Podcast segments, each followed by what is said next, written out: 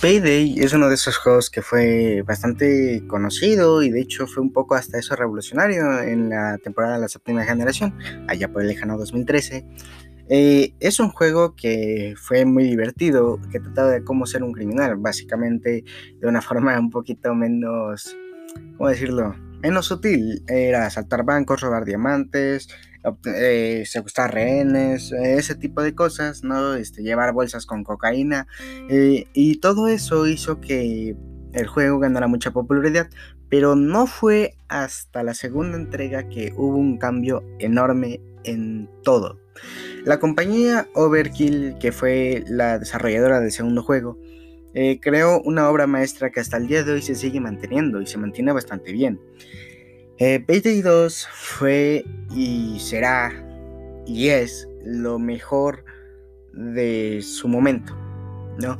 Eh, para empezar, tienes esta como temática entre webserie y videojuego que se juntaban. De hecho, la webserie servía para promocionar el propio videojuego y también para trailers de nuevos personajes. Un claro ejemplo tenemos a Jacket de Hotline Miami o a Jimmy de Henry Pack, algo así se llamaba. Y muchos personajes más. Eh, algunos eran como animados, otros eran eh, como en la vida real, como de esos videos de Assassin's Creed en la vida real, pues más o menos era eso. Este, la web serie tuvo bastante éxito e hizo que el videojuego explotara a niveles mundiales, que hace que hasta el día de hoy, gracias a ese juego, la propia empresa desarrolladora se mantenga con vida, lo cual es un acierto y ya con eso se puede saber que el juego sigue siendo un éxito al día de hoy, ya que tuvieron que sacar más DLCs para subsistir y al parecer les ha funcionado bastante bien. De hecho, la propia empresa dijo que iban a sacar un tercer juego para intentar revivir su empresa. Su empresa desde el inicio estuvo muy al borde de la quiebra, pero gracias a ciertas colaboraciones y ciertos trabajos, etcétera, etcétera, se pudo lograr este, un buen apoyo para que la empresa siguiera creando contenido. Eh, Payday 2 es un excelente juego, ya no solo por la jugabilidad, entre elegir eh, si todo a a sigilo, ¿no? Balas silenciadas, bueno, armas silenciadas, eh, no sé, armas cuerpo a cuerpo que maten de una y puedes esconder el cadáver, que puedas contestar llamadas cuando derribas a un oficial, un policía, lo que haya ahí, ¿no?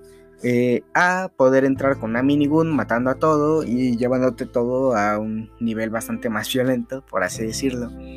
Eh, es lo que yo creo que ha hecho especial a Payday 2, pero sobre todo a su imagen, porque no solo fue un juego que hizo que la empresa ganara renombre, sino también fue el juego que hizo que, se, que en verdad se apreciaran los juegos de una forma distinta, porque la mayoría de los juegos era tú eres el héroe, tú vas a salvar a esta persona, vas a salvar a esta otra. Y si bien habían variaciones, habían diferencias, eh, la verdad es que eran muy pocas. De hecho, hasta el día de hoy solo puedes encontrar unas cuantas porque la gente no se ha animado mucho a eso. Y hasta el día de hoy prefieren hacer juegos más sencillos o más enfocados a un público en específico. En cambio, en ese momento fue más como... Bueno, la sirena. Eh, el momento fue más específico como para Mm, descubrir nuevas formas. Porque, por ejemplo, ah, por lo que yo he visto, es de, esos, es de esos pocos juegos que en los que yo veo los DLCs son canon en la historia principal. Eh, y de hecho, eh, hasta incluso mejoran la propia historia principal. Por ejemplo, tenemos el DLC de John Wick, el cual amplía un poco la historia de la primera película. Y, vaya si la amplía. Digo, hay dos misiones extras. Eh, bastantes más armas, que de hecho también eso tengo que hablarlo. Hay una variedad de armas enorme, ¿ok?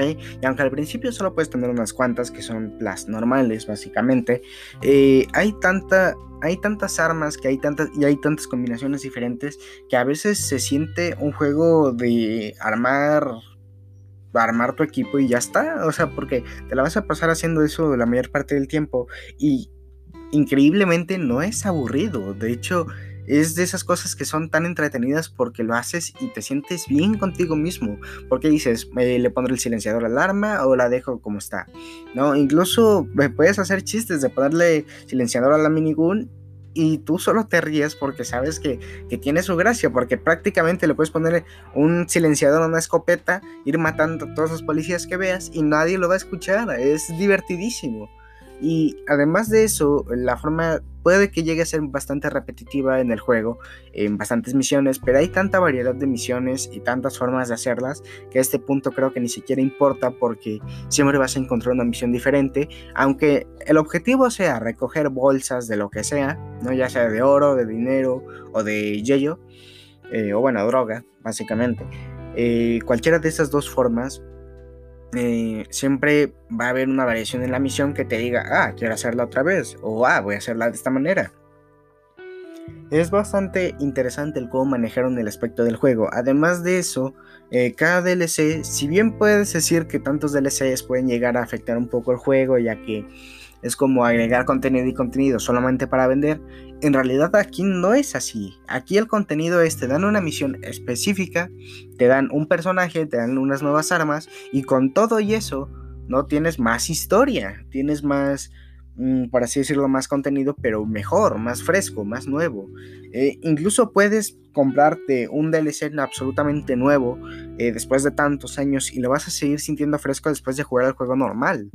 ¿No? Porque esa es la parte interesante y algo que muchas empresas no hacen bien, el cómo administrar tus contenidos descargables, porque está el juego base y siempre suele haber que si un juego extra para vender más. Eh, lo suelen hacer de hecho muchísimo más los juegos gratis o en su sí, en su mayoría suelen ser juegos eh, gratis, juegos que se mantienen a base de micropagos. Sin embargo, aquí lo están haciendo de una forma en la que tú puedas disfrutar el contenido y ellos pueden tener una ganancia.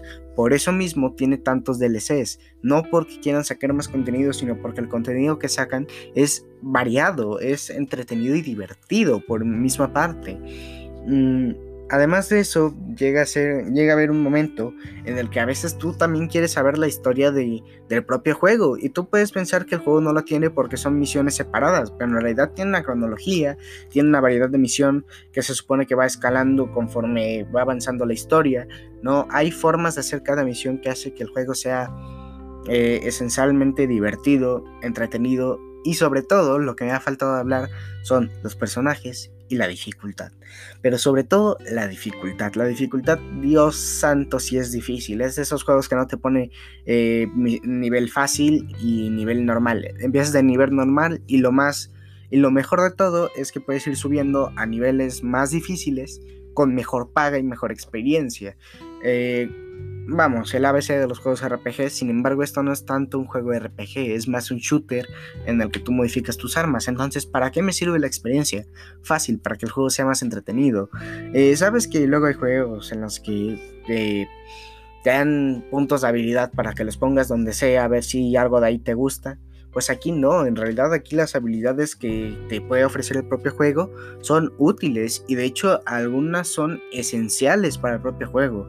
Hay por ejemplo una habilidad que hace que una sierra que la tienes en arma principal, la camisa secundaria, puede no parecer mucho, pero en realidad para el aspecto del juego que es llevar tu arma más potente en la principal porque las secundarias son solo de apoyo, es en realidad lo más importante del juego y además esa propia sierra te ayuda para misiones específicas como el robo del banco, eh, el robo del diamante, mm, no me acuerdo otras misiones, sin embargo es útil, ¿ok? Aquí ciertas armas son más útiles que otras o incluso mejoras que puedes agregarle a eh, propias partes esenciales del juego como un taladro para abrir cerraduras o cajas fuertes o etcétera, etcétera. Eh, puedes mejorarlo para que no haga ruido o, o tal. ¿No? Y esas cosas son las que hacen que el juego sea más dinámico de lo que se ve en un principio.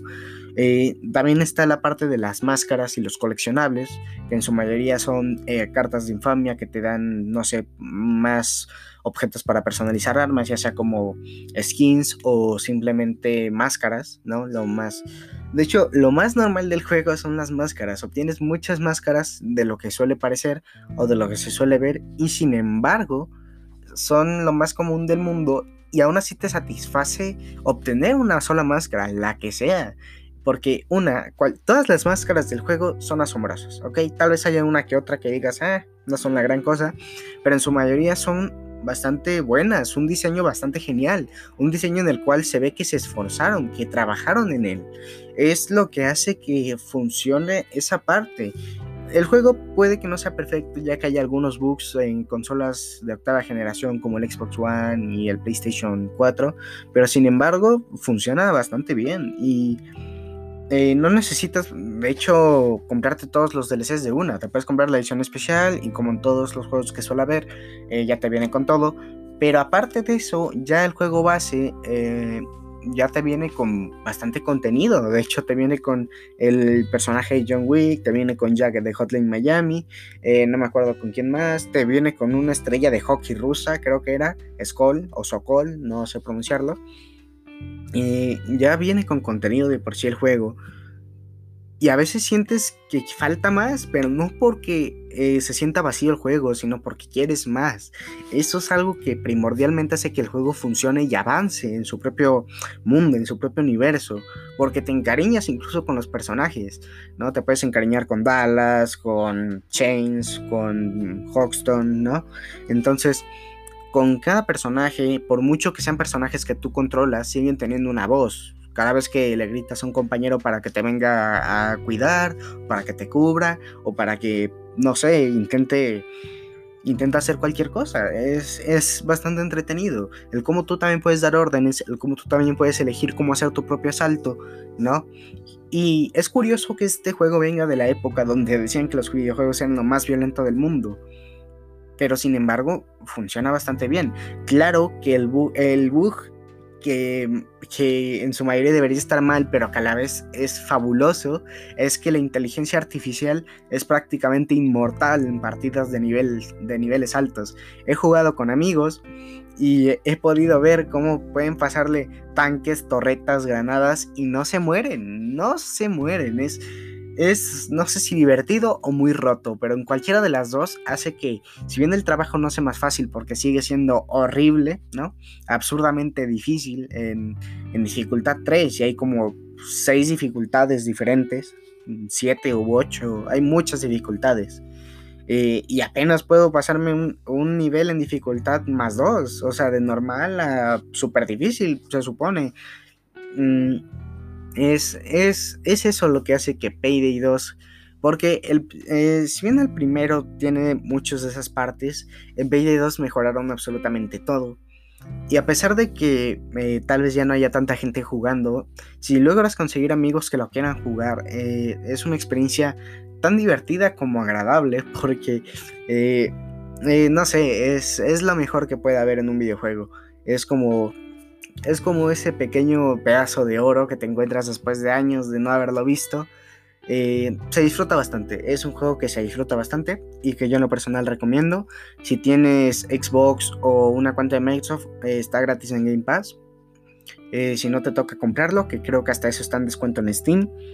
y en cualquiera de las dos formas, yo sí recomiendo jugarlo, absolutamente. Es un juego de cultura, ¿ok? es un juego muy, muy divertido. Y lo, mejor que me ha podido es, es algo es algo nostálgico hasta eso, ¿no? Y, bueno, esto ha sido todo, ¿no? Un poco más o menos diciendo por qué Payday es tan especial para mí y el por qué después de tantos años de no haberlo visto, de no haberlo jugado, sigue siendo un juego que sigue alegrándome el día, ¿no? Que sigue sigue siendo lo mejor de, los videojuegos en shooter primera persona.